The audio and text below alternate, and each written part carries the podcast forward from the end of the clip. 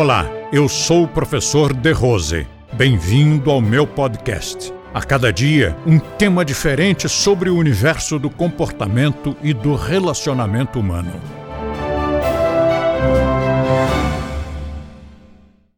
A importância da imagem, porque cada um de nós é um cartão de visitas.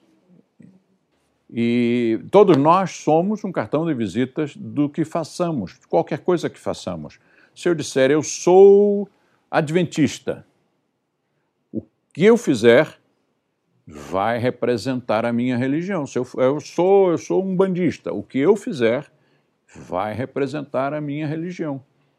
Ou eu sou deste partido, eu sou daquele partido, eu sou deste time de futebol, eu sou daquele outro. O que você fizer vai ficar marcado como sendo uma característica geral de todas as pessoas, embora isso seja uma generalização, mas é assim que funciona.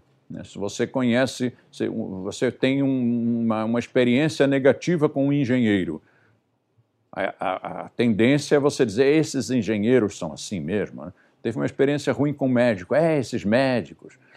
Teve uma experiência ruim com advogado, é porque os advogados são isso, são aquilo. Bota todo mundo no mesmo saco. Lógico que isso não é correto, mas é o que as pessoas fazem.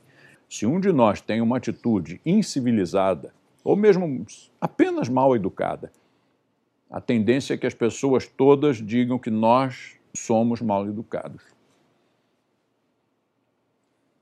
E, não pense que as pessoas não estão vendo, porque elas estão.